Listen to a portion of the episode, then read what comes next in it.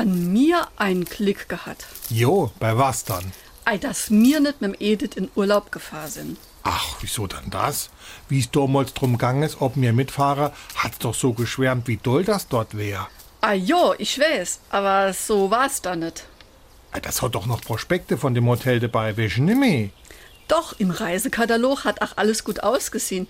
In Natura auch, von außen. Aber innen drin muss das der letzte Schuppe gewesen sein. Aber weil hier uff. Es Edith hat Bilder gemacht, die Bette durchgelegt, der Wasserhahn hat getripst, der Aufzug war die Hälfte von der Zeit außer Betrieb und der Speisesaal hat ausgesehen wie sonst etwas. Ach komm, aber von außen hat das Hotel doch prima Eindruck gemacht mit Palme und so. Weißt doch, wie es ist. Außen hui, innen pfui. SR3. Warum wir so reden. Wie man schwätze.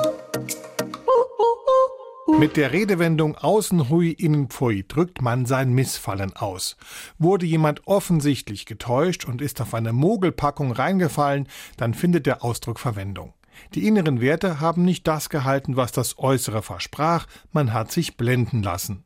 Dabei muss es sich wohl um ein weltweites Phänomen handeln, denn Entsprechungen der Redensart findet man in fast allen Sprachen. Angeblich soll diese Redewendung lautmalerischen Ursprung haben. Das Hui imitiert einen anerkennenden Pfiff, das Pfui entspricht dem Geräusch eines Ausspuckens. SR3.